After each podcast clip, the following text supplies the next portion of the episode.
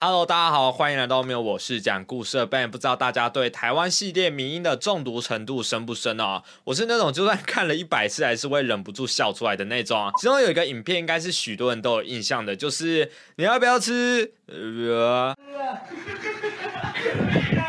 不要吃哈密瓜，我可以不给你吃那个哈密瓜，那个哈密瓜。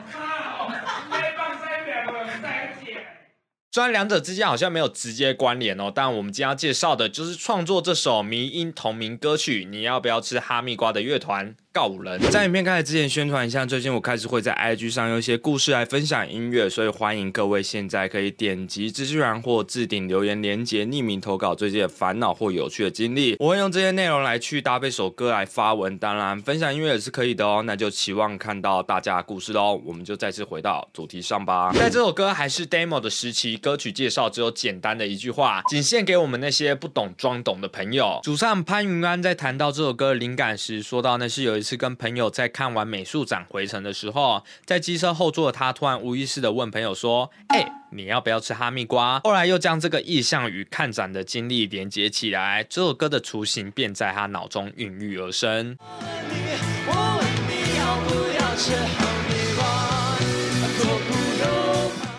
潘云安不解哦，为什么很多人在看展时喜欢对着那些作品说三道四，没有找到一个合理的解释，绝不善罢甘休，仿佛提供了自己独特的见解就高人一等一样。而在潘云安看来，他们这种过度诠释的行为自大且愚昧，而且很影响其他人的观展体验。然后我现在就要做一部这样的影片，但是我不是为了要高人一等，我是为了。赚钱，喂！于是他后来便用了自己在机车上脱口而出且毫无意义的一句话来讽刺那些试图强行将所有事物赋予意义的人。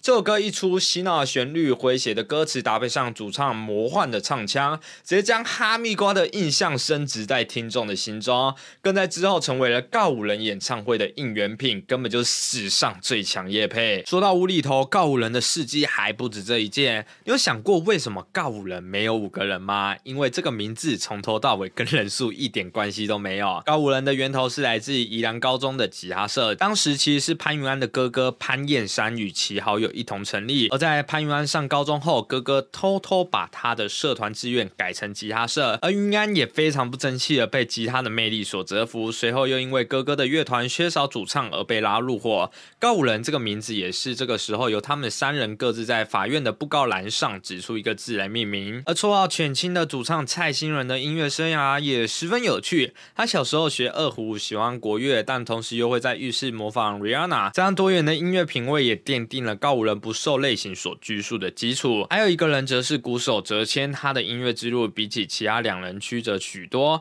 虽然从小学就开始学打鼓，奠定了音乐基础，不过还是逃不了音乐很难拿来赚钱的命运。年龄最长的他，为了梦想做过很多工作，一边工作一边学鼓，做过电信维。修庙会演奏，甚至还当过葬仪社的乐手，难道这就是所谓的真正的高手在民间吗？而三人在因缘际会下相遇，并成为我们所熟知的告五人。告五人一开始一直是在接生发表自己的作品，而到了二零一七年四月，他们正式宣布成立，并在同年十月发行了首张 EP《迷雾之日》，收录包含我们开头所介绍过的哈密瓜在内的三首歌曲。与此同时，他们举办了首次巡演，并缔造北高三场。接受庆的记录，而这张专辑更帮助他们于一年获得到二零一八年金鹰奖的最佳新人奖，真的算是出道即小巅峰了。而这首《迷雾之日》，我相信很多人听第一次会不太习惯，因为我也是。但相信我，给他几次机会，看着歌词细嚼慢咽，到时候你就会变成告五人之子了。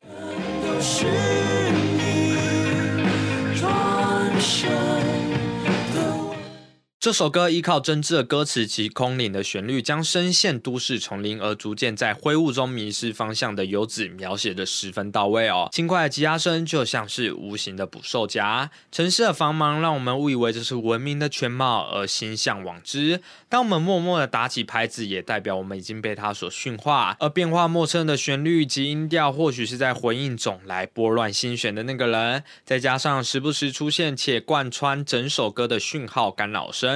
我们安慰着自己，没有方向的我。并没有迷航。告五人在取得到一点成绩后，并没有感到满足，反而在同年的十二月举办了第一场岛屿雏形演唱会。而在这场演唱会买双人套票就会获得到一颗哈密瓜，此后哈密瓜就成了告五人每场巡回必备的应援物品，并且他们在演唱会结束两天后推出了大概是他们知名度最高的歌曲《披星戴月的想你》。这首歌的主题还蛮明显的，就是在表达相思与不甘之情。其实这首歌的 demo 早在二零一五年就已经出现，并且也同步收录于同名 EP 中。披星戴月的想你有多久，告五人就会陪你多久。这首歌同时也是告五人与歌迷之间的交换日记，记录了所有人的成长。在这首歌愈加丰富的同时，告五人与歌迷的生命也正在变得完整。根据他们自己的描述，他们一方面也想要透过这首歌来表达事过境迁的态度。时间不一定能治疗一切哦，但是可以用来走到另一面。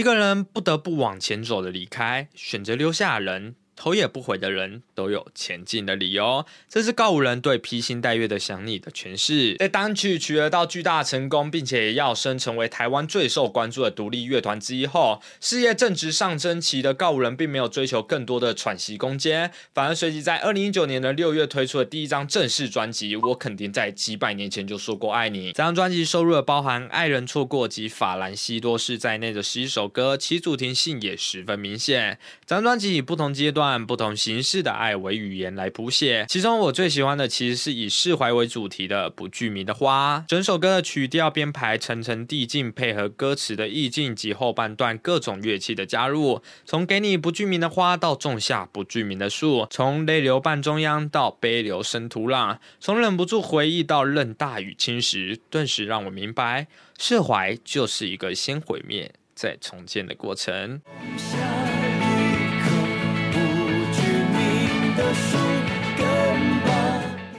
这张专辑也被提名了金曲奖的最佳新人、最佳乐团奖，可惜没有得奖就是了。当然，里面还有很多非常优秀的作品，大家可以自己听听看，都是关于爱的课题。想上课的观众可以先按照歌曲的顺序听，可能会有特别的感受哦。在二零一九年下半年，告五人开始了岛屿雏形的巡回演唱会，先是在台湾，然后进军中国大陆。隔年提过无数次的疫情，毫不意外的降临了。不知道是不是因为疫情让他们有时间好好创作，他们在二零二零的最后一天发布了专辑，运气来的若有似无。作为一份新年礼物，这张专辑虽然再次被提名金曲奖的四个奖项，但最终皆饮恨落选。不过能被提名最佳作曲人及年度歌曲的作品，也绝非等闲之辈。这首在这座城市遗失的你，是我最近连开车都会单曲循环的歌，看歌名就能略知一二。这首歌唱的是云安自己的失恋故事，歌词中映射出的力不从心，在这个满是包袱的时代，显得稀松平常。尤其是那一句“天变地变，我们的爱也变”，精准的描绘出那般心酸与无奈。有时候我会想哦，既然一切都在进步，凭什么我们会输给高涨的欲望？凭什么我们会输给更好的时代？这一切难道不是为了让我们成为更好的自己吗？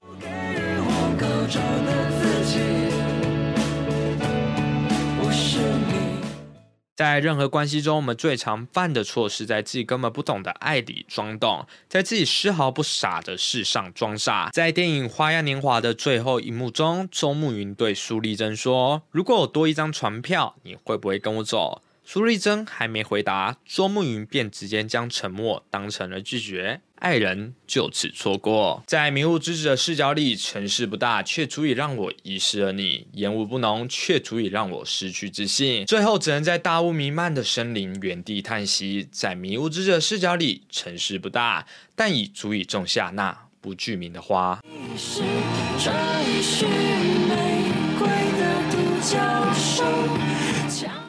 好，那今天影片到这边结束哦。喜欢的话也别忘记按赞、分享，也可以每个月四五块跟加跟超级感谢支持我，就这样，下部影片见，拜。